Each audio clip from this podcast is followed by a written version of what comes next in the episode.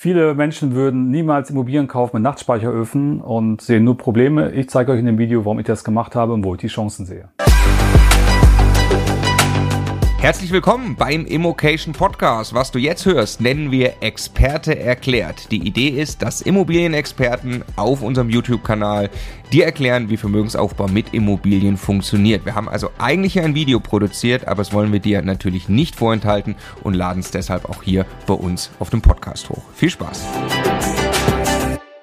Meine Idee war es, ich kaufe eine Immobilie, die jemand anders nicht mehr haben möchte. Warum?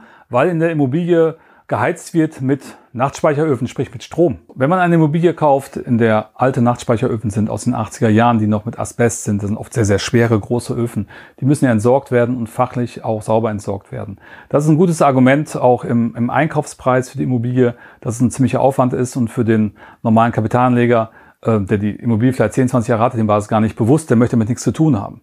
Ich habe einen Dreiseitenhof erworben in Sachsen auf dem Land und äh, meine Zielgruppe sind dort Leute, die dort einfach ein bisschen ländlich leben wollen, die normales Einkommen haben und äh, die einfach es genießen, viel Platz zu haben. Ich habe diesen Dreiseitenhof gekauft, weil es, wie der Name schon sagt, es drei Seiten gibt. Das heißt, es gibt zwei Scheunen plus ein Wohngebäude mit 600 Quadratmeter. Ich habe eingekauft für 300 Euro den Quadratmeter. Und äh, meine Idee war es, auf mehreren Ebenen dort ähm, Geld zu verdienen und natürlich zu investieren. Das heißt, auf der einen Seite habe ich mit meiner Photovoltaikfirma ähm, mir das Dach angeguckt und habe gesagt, super, ich kann das Dach ja von meiner vermögensverwaltenden GmbH, von meiner Immobilienfirma mieten und äh, kann dort drauf Photovoltaik installieren. Was mache ich mit dem Strom? Ich könnte den Strom jetzt ganz normal ins Netz einspeisen oder ich könnte den Strom auch, und das war meine Idee, an die Mieter verkaufen.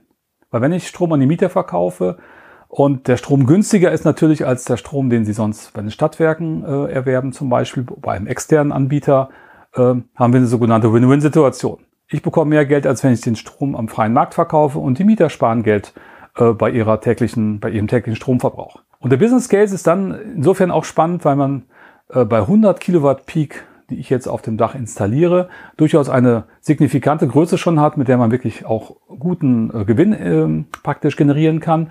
Und man kann auch steuerlich noch dort etwas optimieren, zum Beispiel über den sogenannten Investitionsabzugsbetrag. Das heißt, mit so einem Modell, wenn ich eine gute Klientel habe, eine Zielgruppe und auf verschiedenen Ebenen äh, investiere, habe ich mehrere Einkommensquellen, Miete, Photovoltaik und steuerliche Benefits.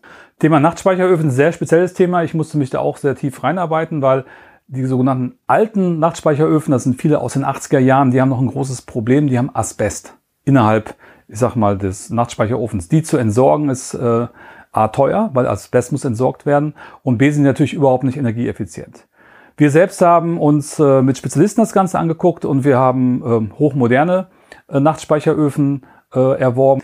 Und ich habe eine Fachfirma genommen, die uns die Öfen äh, angeschlossen hat und die haben die alten äh, Öfen, die teilweise noch mit Asbest waren, äh, fachgerecht entsorgt. Die haben uns das irgendwo mit 100 Euro, glaube ich, weil das pro Ofen ähm, noch mit in Rechnung gestellt. Wir hatten hinterher eigentlich so einen Gesamtpreis. Und dann ist es schon sehr, sehr spannend, sich das mal anzugucken, ob man noch diese alten Öfen hat, die wirklich ineffizient sind und die auszutauschen gegen neue Öfen, die je nach Größe, also ich sage mal so ein Ofen, der in die Küche kommt, kostet so um die 250 Euro. Ein Ofen, der ein größeres Wohnzimmer jetzt heizt, ein Wohnzimmer mit 40 Quadratmeter, 50 Quadratmeter, da zahlen wir so um die 400, 450 Euro. Und das sind wirklich Größen, wenn man überlegt, dass man ansonsten ja eine komplett neue Heizung mit, äh, mit Verrohrung etc. legen müsste, sind das wirklich äh, Größen für eine 50, 60 Quadratmeter Wohnung, die wirklich äh, sehr einfach zu handeln sind. Und äh, die verbrauchen ungefähr die Hälfte des Stroms der alten Nachtspeicheröfen. Das heißt natürlich, die Mieter hatten früher immer Probleme mit Nachtspeicheröfen, weil die extrem hohe natürlich Energiekosten hatten. Und jetzt im Rahmen der ganzen Energieknappheit war es natürlich ähm, sehr, sehr schwierig. Und dadurch, dass wir jetzt neue, moderne Nachtspeicheröfen eingebaut haben und demnächst ja auch noch den eigenen Strom da verkaufen, ist die, ähm, ist die äh, Versorgung der Mieter mit Nachtspeicherstrom praktisch ähm, wieder erträglich und durchaus unterhalb der üblichen Heizkosten. Ein Nachtspeicherofen, wie der Name ja schon sagt, speichert normalerweise in der Nacht Strom, weil der Strom nachts günstiger war. Jetzt gibt es Bundesländer, und das ist jetzt, was ich von meinen äh, Fachleuten gehört habe, die sagen, Nachtspeicherstrom wird bei ihnen abgeschafft. Andere sagen, nee, das wird sogar nochmal forciert wegen der E-Autos. Also wir wissen es nicht ganz genau.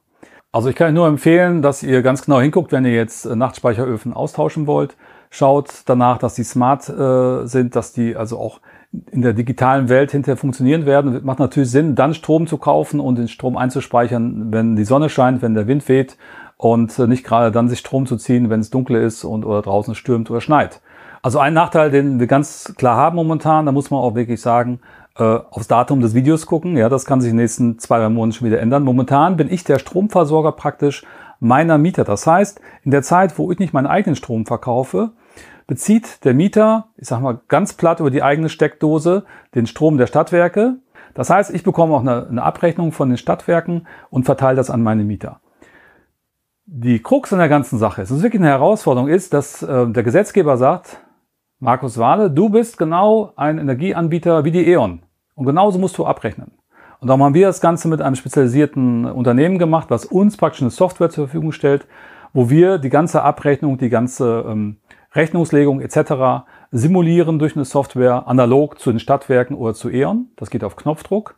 Und das bedeutet aber auch, dass ähm, wir momentan noch ablesen müssen bei unseren Mietern den Strom, wie viel die verbrauchen. Und es soll jetzt, und sei soll jetzt virtuell demnächst geschehen. Wir haben für ein Objekt schon jetzt die Zusage in der Theorie, dass die Stadtwerke dort virtuell praktisch nur noch ablesen, äh, wie viel Strom wir verbrauchen. Das heißt, die kommen nicht mehr vorbei. Wir brauchen nicht für jeden Mieter einen extra Stromzähler, was ja auch der Wahnsinn in Tüten ist. Also das Ganze ist sehr im Flow. Ich denke, dass wir in drei Monaten und sechs Monaten ein anderes Video zu machen können. Das ist der Status quo heute. Also es lohnt sich auf jeden Fall dran zu bleiben. Das Projekt insgesamt ist sehr, sehr spannend. Also eine Sache nervt wirklich brutal und das ist, dass man mit den Energieversorgern kommunizieren möchte, um die Zusage zu bekommen, dass man das Ganze jetzt ans Netz äh, geben darf und es kommt einfach keine Antwort. Irgendwo ja verständlich, weil ich übernehme ja einen Teil des Business des Netzversorgers, weil ich verkaufe meinen eigenen Strom. Die möchten natürlich lieber ihren Strom verkaufen. Das heißt, die Politik sagt, wir sollen das so machen. Der Netzversorger sagt, pff, ist mir auch egal, wenn ich keinen Druck habe, mache ich nichts. Und wir sind äh, bei einem Projekt seit sechs Monaten in der Warteschleife. Ja, das ist immer Copy-Paste, E-Mail hin, wir rufen an, wir bekommen eine Nummer und dann heißt es wieder, ähm, wir melden uns bei Ihnen. Das geht seit sechs Monaten so, wir sind da sehr hartnäckig, es ist mega, mega nervig. Aber einem Projekt haben wir jetzt eine Zusage bekommen, also dranbleiben und irgendwann wird die Politik auch Druck machen und dann wird es ein vereinfachtes Verfahren geben. Das wurde jetzt ja angekündigt. Schauen wir mal, ob das funktioniert. Ich würde mich sehr darüber freuen. So, mich würde natürlich interessieren, wie ist eure Meinung zum Investment in Immobilien mit Nachtspeicheröfen? Seht ihr da mehr Chancen oder mehr Probleme oder wie würdet ihr es lösen oder habt ihr noch andere Ideen? Ich freue mich über euer Feedback.